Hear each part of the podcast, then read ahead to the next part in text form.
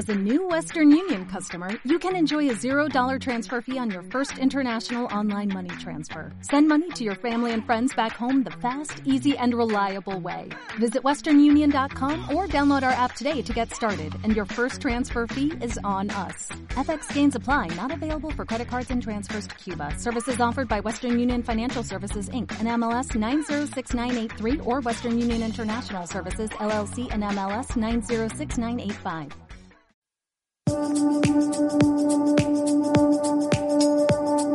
Bienvenidos al podcast de la Sociedad Colombiana de Arquitectos Regional Bogotá y Cundinamarca, en el marco de la edición número 22 del Anual de Estudiantes de Arquitectura. Para esta edición, 11 estrategias académicas en que profesores y estudiantes abordan el conocimiento de la arquitectura. Los semilleros de investigación. Bienvenidos, se encuentra con nosotros el arquitecto Diego Alejandro Velandia Rayo, en representación del semillero de investigación Observatorio de Vivienda de la Facultad de Arquitectura y Diseño de la Universidad de los Andes. La primera pregunta tiene que ver con la denominación que tiene el semillero. Queremos saber también cuál es el principal aporte, el principal producto de nuevo conocimiento que nos pueda compartir el semillero hoy. Gracias, Sergio, por la invitación y el espacio a, a conversar.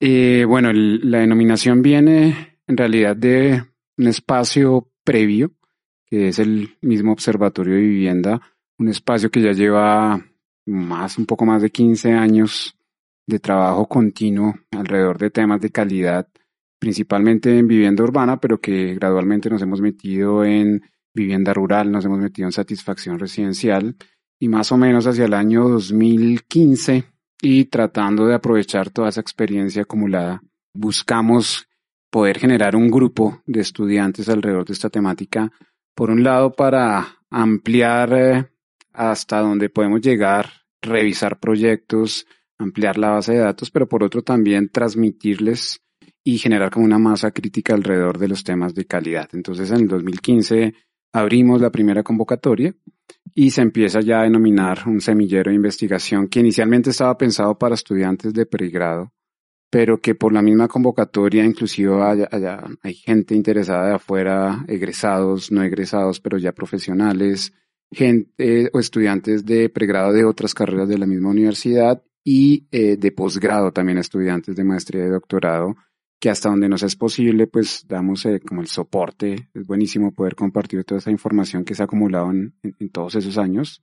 Y también que los estudiantes vean qué pasa con esa información, cómo se maneja y cómo el resultado de muchas consultorías y muchos procesos que tienen que ver con trabajo con actores externos se lleva a la academia otra vez, sirve para hacer reflexión, sirve para que con ellos se discutan muchas cosas y que sea una especie de preámbulo y una discusión sobre lo que se van a encontrar como profesionales y sobre los temas que deberíamos poder discutir siempre en búsqueda de mejorar la calidad de, de la vivienda. Sí, pues nos haces entender que el principal producto es la posibilidad de consolidar el observatorio mismo, ¿cierto? El poder tener un escenario de trabajo sobre un tema tan delicado como la vivienda en Colombia y poder empezar a darle un rigor metodológico.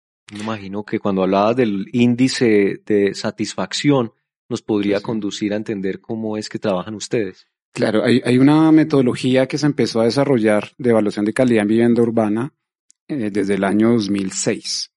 Esa metodología obviamente ha venido evolucionando en todos estos años y yo creo que aquí hay una responsabilidad grandísima de las universidades y es que la universidad tiene, digamos, esa capacidad, pero también la responsabilidad de salir a medio externo, ver qué pasa, evaluar y llevar toda esa experiencia otra vez precisamente al, al, al, mundo académico, a los estudiantes y tender ese puente, ese puente entre lo que se hace afuera como experiencia y lo que le llevamos a los estudiantes como formación. Entonces, en primera instancia está esta metodología que nos permite medir claramente y obviamente con todas las restricciones sabemos que es una metodología que va a seguir evolucionando y demás, pero que tiene unos parámetros muy precisos, muy concretos, totalmente medibles y que tratamos de transmitírsela a los estudiantes. Ellos también la aplican, evalúan proyectos, hacemos eh, sesiones de discusión conversatorios y demás sobre lo importante, qué temáticas, qué parámetros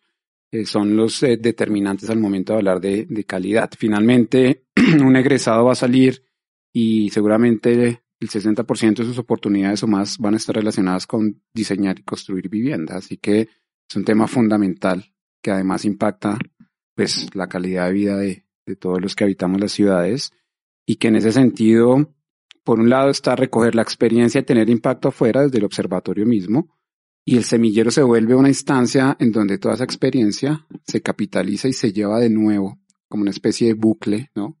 a los estudiantes y se le da una vuelta para seguir discutiendo. Hay muchos indicadores en esos 15 años que hemos cambiado, modificado y que los mismos estudiantes en sus procesos nos han ayudado a conformar, a discutir, a quitar algunos, eh, a incluir otros y eso es clave y es eh, importantísimo poder vincular en procesos ya con ese medio real, ¿no? Estudiantes, principalmente de pregrado, pero también de posgrado.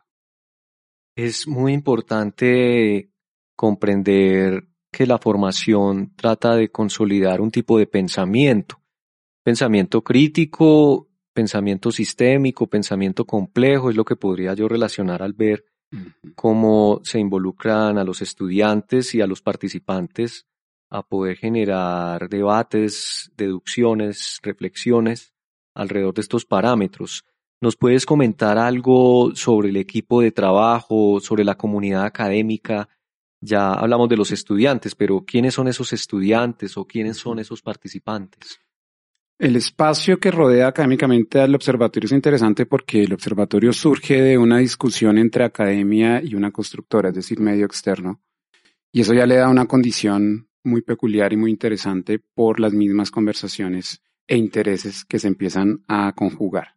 Entonces, el, observatorio en sí mismo tiene muchos actores externos a la universidad y eso le permite abrir espacios donde los estudiantes luego van a poder participar. Ya luego el semillero eh, principalmente se nutre de estudiantes de pregrado, de arquitectura, pero en las últimas convocatorias, tal vez en los últimos tres años, cuatro años, eh, hay muchos estudiantes de otras carreras de pregrado que les interesa el hábitat construido, la vivienda, la calidad de vida de quienes lo habitan y quieren entender más cómo el hecho construido pues tiene un impacto eh, en la calidad de vida de las personas, de quienes vivimos en ciudades. Entonces, hemos tenido una apertura a varias carreras en la universidad y también hemos tenido una apertura a estudiantes de maestría y algunos de doctorado que se vinculan porque en sus investigaciones tratan temas de vivienda, por ejemplo, vivienda social en Colombia, el tema de ciudades y calidad en las ciudades y cómo lo construido y la vivienda como componente de la ciudad pues afecta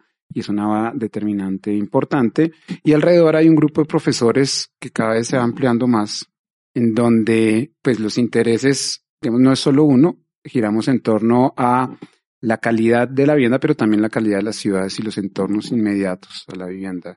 Yo recuerdo mucho estudiante un comentario de Silvia Arango que decía que una característica de, los arquitectos es esta capacidad de multiescalaridad, ¿no? De estar pensando en la ciudad a escala unos 5.000 o 10.000, pero volver a la manzana y estar pensando uno 500, uno 200 y luego estar pensando uno 10 o uno 15. Ese pensamiento es parte de lo que queremos desarrollar cuando nos metemos con estudiantes y es que entiendan precisamente esa complejidad y ese sistema de muchas escalas y cómo hay que pensar en la ciudad, pero también en el detalle. Y que eso al final es eh, una, una gran masa que hay que eh, entender y tratar de aportar en el buen sentido para generar los mejores resultados. Sí, y se entiende muy bien cuando nos explicas que en las metodologías de trabajo, para poder entender la vivienda y su calidad, se tratan de medir parámetros el poder entrar a un nivel de operacionalización sobre lo que se quiere entender. Yo creo que hay un gran aporte al enfoque normativo que propone la planeación en Colombia. Se han encontrado con una oportunidad de poder eh, confrontar lo que la norma actual en Colombia sobre vivienda, ustedes ven como que hay una oportunidad de postura crítica frente a esto, que han resuelto, digamos, con esto que yo les propongo. E-, esa conversación ha sido buenísima porque nos hemos acercado a entes privados y públicos, digamos, locales, distritales, pero también nacionales, ¿no? Y uno pensaría que eh, hay muchísima norma, al respecto de ciudades, de las mismas construcciones, viviendas y demás. Pero cuando uno va y mira en términos reales lo que aplica y, e impacta en términos de calidad, no es mucho. La metodología que tenemos, que además es, es buenísimo a veces hablar con los estudiantes porque dicen, mire, yo realmente no había hecho un listado de, lo que debería tener en cuenta al momento de hablar de calidad. Y eso pasa con mucha normativa. Hay mucha normativa que, digamos, trata de controlar muchos aspectos, pero que deja de lado muchísimos otros. Esta metodología está armada con la revisión de muchos documentos, tanto de expertos, pero también teniendo en cuenta política pública en ciudades y en otros países. ¿Cómo entienden la calidad? ¿Qué variables son importantes? ¿Cómo lo proponen y cómo lo, inclusive lo legislan o lo promueven? Y entonces, al entender todo eso, armamos una metodología que ha ido evolucionando y que tiene alrededor de unas 180 preguntas, le hacemos a un proyecto en, lo urbano, y de esas 180 preguntas, 130 más o menos tienen puntaje. Entonces se vuelve muy objetivo el tema. Hay unos eh, grupos de preguntas eh, muy relevantes que tienen unas temáticas específicas y que permiten empezar a dar discusiones muy estructuradas. Y que además permiten decir, oiga, deberíamos empezar a tal vez hablar de, eh, no sé si legislar porque es una palabra un poco compleja, pero sí podemos promover ciertas acciones desde lo arquitectónico que seguramente sí o sí van a tener un impacto positivo. Entonces, cuando uno va y trata de hablar con los actores externos, pues al final lo que busca es entender que pueden haber muchas normas, decretos, pero no necesariamente todas impactan la calidad y que hace falta, eh, y eso sí nos hemos dado cuenta, poder dar una conversación, una discusión tranquila sobre realmente qué entendemos todos por, por calidad, qué estamos buscando por calidad porque a veces nos determinamos en lo constructivo, a veces en el precio, ¿no? A veces en la gestión de los recursos, pero no hay una mirada integral de calidad. Y la metodología lo que sí muestra es que se puede medir y hay unas cosas muy específicas, se pueden revisar en el tiempo. Desde que se empezó a evaluar tenemos alrededor de unos 1.200 proyectos evaluados ya en todo Colombia. Y eso pues nos da el soporte, ¿no? Como la tranquilidad de poder hablar y decir, miren, hay un registro, se ha eh, revisado muchísima información, proyectos, han evaluado y hay unos resultados que vale la pena tener en cuenta. Y eso se puede llevar, puede ser una norma, puede hacer unas recomendaciones, aunque las recomendaciones son muy, pues si, si, si se quiere se hacen y si no, y si no, no. Pero sí a una especie de mesa de diálogo, también nos hemos dado cuenta de eso y es que las decisiones sobre algo tan importante como la vivienda no las puede tomar un solo actor, tienen que tomarla al menos tres. Ojalá el, el, privado casi que siempre está por el modelo de negocio que tenemos, debería estar el público o al menos una caja de compensación y sí o sí debería estar algún representante de academia. Entonces ya eso modifica la forma en que se toman las decisiones, inclusive se gestionan los proyectos de vivienda. Y es muy robusta la plataforma, la metodología está muy clara. También la experiencia que tiene la Universidad de los Andes en promover este tipo de experiencias, pues la entendemos, por eso, digamos, se ve el rigor Pensamos en el impacto social que puede tener al interior de la comunidad académica, pero también supongo que han tratado de medir el impacto social hacia el exterior, no solamente con las empresas. Me gustaría saber, por ejemplo, cuál ha sido la reacción de las comunidades cuando los estudiantes se acercan y tratan de, de partir de una sensibilidad frente a la realidad para luego, digamos, intentar captar algunos datos que puedan ayudar a generar estas mediciones. ¿Tienes alguna experiencia, algún recuerdo algo que nos puedas decir de esto? Hay, ciertos ejercicios, eso tiene que ver más con satisfacción residencial y es entender, aunque eh, eh, algunas veces puede llegar a ser muy subjetivo el tema de qué tan satisfechos están los dueños o propietarios o residentes con sus viviendas. Pero hay un aprendizaje tal vez más desde el estudiante porque la idealización a veces en la academia de lo que es el entorno construido, la vivienda y demás, pues dista mucho de lo que es la realidad, ¿no? Y de cómo realmente a veces nos apartamos en la academia de entender para quién es que estamos diseñando y en qué entorno. Y entonces sacar a los estudiantes, llevarlos a comunidades, un poco confrontarlos en buena manera con esas comunidades es clave. Y ellos ya entienden que sus diseños no es una vanagloria para ellos mismos y mostrarse en su gremio, ¿no? Sino que realmente son oportunidades de impactar positivamente y a veces son cosas muy sencillas, pero que ni siquiera se tienen en cuenta en los ejercicios eh, que se hacen en, los talleres de, de la carrera, en fin, ¿no? En los cursos de proyecto. Entonces, el salir y enfrentarse a eso, el estudiante al final lo valora mucho y lo lleva a confrontarse inclusive sobre lo que él pensaba que era construir, diseñar y, y lo que era la vivienda en realidad. Muchas veces era una habitación, un baño, dos habitaciones y de pronto un diseño bonito de fachada y eh, cuando sale se da cuenta de esto, realmente no es, no es nada de eso.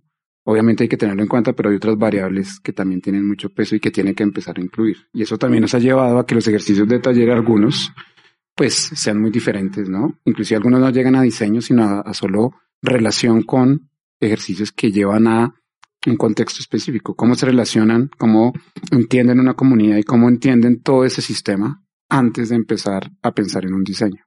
Pareciera que esa visión científica ayudara a soportar lo que la fenomenología intentó explicar en otro momento o a veces en otros procesos simplemente que se dan cuando se analiza el tema de la vivienda. Eh, poder relacionar, por ejemplo, un dato como el índice de satisfacción eh, nos podría llevar a relacionar indicadores de habitabilidad. De acuerdo. Eh, pero al mismo tiempo, si la fenomenología tiene un espacio, ¿ustedes creen que es posible entrar en la subjetividad? ¿Se dan en alguna medida ese tipo de licencias o es tan flexible la metodología? Es, es, es, eh, hemos pasado, obviamente en 15 años hemos tenido muchos, muchos cambios, pruebas y demás. Se vuelve complicado, aunque sabemos que hay muchos temas de, eh, muy individuales y que tienen que ver con toda la historia que uno trae, ¿no? Con la familia, los lugares donde ha vivido y demás. Eh, sin embargo, medir eso es complicadísimo. Volverlo objetivo y comparable es muy difícil. Esos procesos más fenomenológicos los dejamos para las entrevistas que les hacemos a las personas. Pero de esas entrevistas salen indicadores que sí son totalmente cuantitativos y medibles.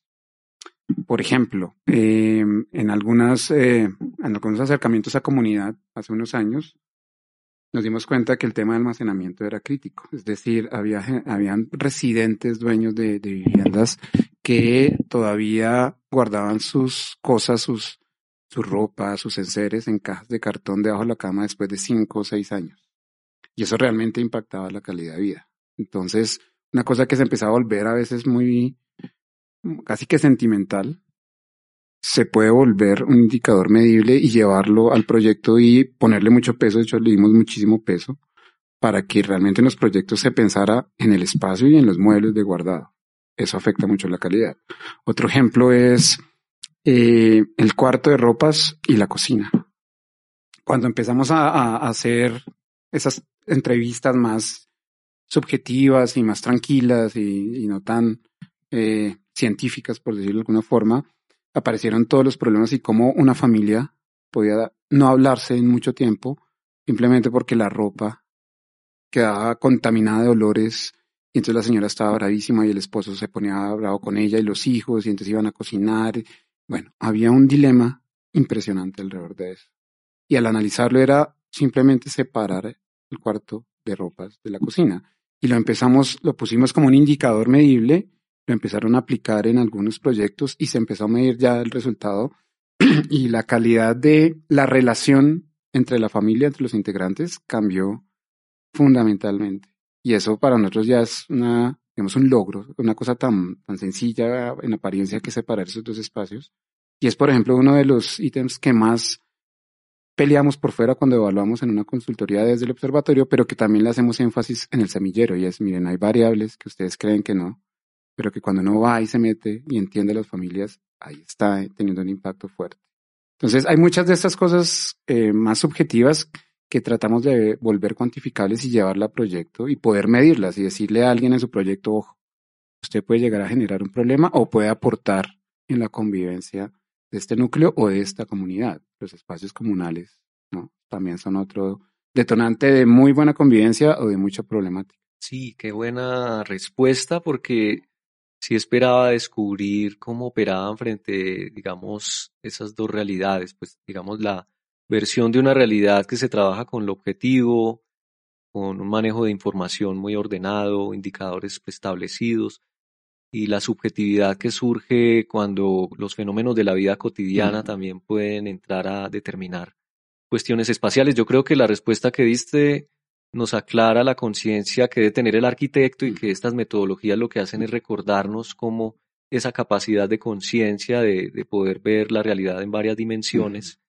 le sirven al arquitecto para entrar a mediar dentro de la vida humana porque hay que corregir ciertos comportamientos. Por eso me importaba mucho la anécdota que pudieras contar y en esa medida te pregunto ahora cuáles son esos contextos donde han estado practicando la valoración de estos indicadores. Uy, eh, digamos que inicialmente el observatorio se dedicaba a evaluar proyectos en Bogotá y Sabana, más o menos hasta el 2015. Eh, yo estoy dirigiendo el observatorio desde el 2014 más o menos.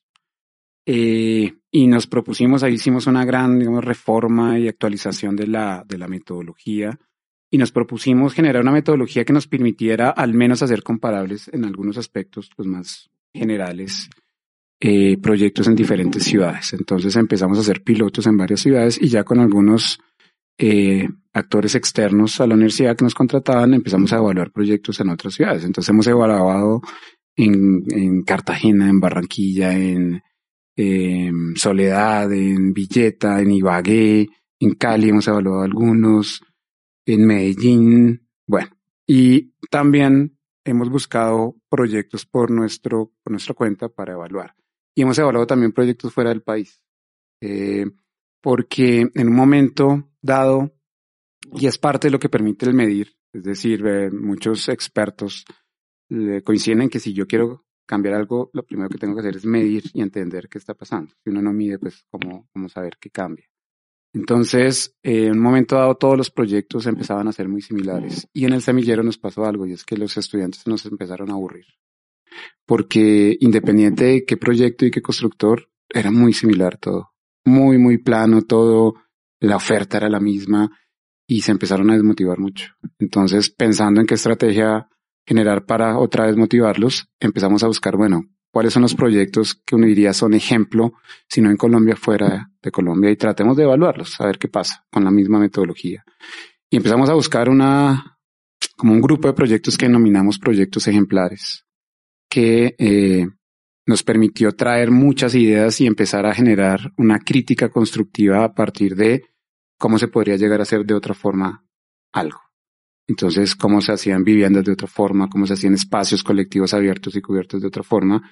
Y en ese sentido tenemos una base de datos interesante de proyectos evaluados por fuera de Colombia y que nos ha permitido mostrar, que a veces nos dicen, no, eso no se puede. No, mire, sí se puede hacer de otra forma. Obviamente hay que traerlo, contextualizarlo, adaptarlo, pero nos ha permitido introducir en algunas discusiones y en algunos proyectos diferentes temáticas y que los estudiantes se den cuenta que pueden proponer eh, otras formas de ver los proyectos de vivienda y de resolverlos.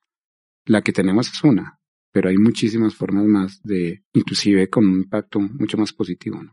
Entendemos el efecto que tiene en la práctica del diseño toda esta metodología y poder a través de la comparación también hallar la singularidad en el tema de la vivienda que uno supondría que es genérico y que se repite igual, pues es lo que a veces uno llega a creer, pero para finalizar entonces en estas reflexiones y continuando con ese sentido, me gustaría saber entonces qué es lo que ustedes proyectan hacia el futuro, qué va a pasar con el semillero, cuál es el próximo proyecto o reto, eh, qué es lo que ustedes necesitan o requieren también de la institución que los promueve. Yo creo que hay varios retos desde la misma temática y desde lo que el semillero nos ha mostrado. Una es poder ampliar y consolidar el semillero desde el punto de vista de quienes participan y cómo se forman y cómo aprovechan toda esa experiencia que se va acumulando. Eh, hay un segundo reto que es lograr involucrar, y eso lo estamos logrando gradualmente este año, y es que haya más estudiantes que podamos involucrar en consultoría, de tal forma que haya una relación mucho más directa entre lo que estudian y lo que pasa en la vida real. Eh, nos gustaría, y está, digamos, en, discusión, poder tener o pensar en un posgrado específico en el tema y que consolide ya líneas muy puntuales de, investigación para que los estudiantes puedan hacer sus tesis. Ahí, en este momento, en la maestría de arquitectura, hay integrantes del eh, semillero a nivel de posgrado que están haciendo sus tesis sobre vivienda, entorno construido y demás en hábitat de calidad. Entonces sería buenísimo tener un posgrado y se está discutiendo a ver si se puede posgrado específico en donde el semillero sea la base, pues bueno, la base no, un componente adicional y que acompaña todo esto y que inclusive desde pregrado pueden vincularse y pensar en que pueden seguir ciertos temas profundizándose y formándose en ese, en ese posgrado.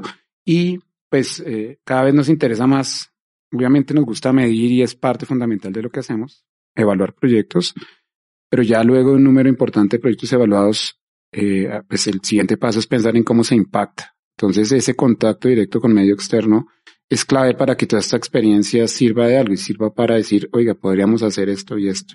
Entonces ese vínculo, ese puente con el medio externo, con la realidad de cómo se desarrolla, se gestiona vivienda, es clave. Eso también gradualmente lo hemos ido aumentando para que en esas mesas de discusión ojalá siempre esté alguien representando a la academia y haciendo llamados y mostrando que hay otras opciones y diciendo, oiga, cuidados, va a repetir lo mismo de hace 20 o 30 años.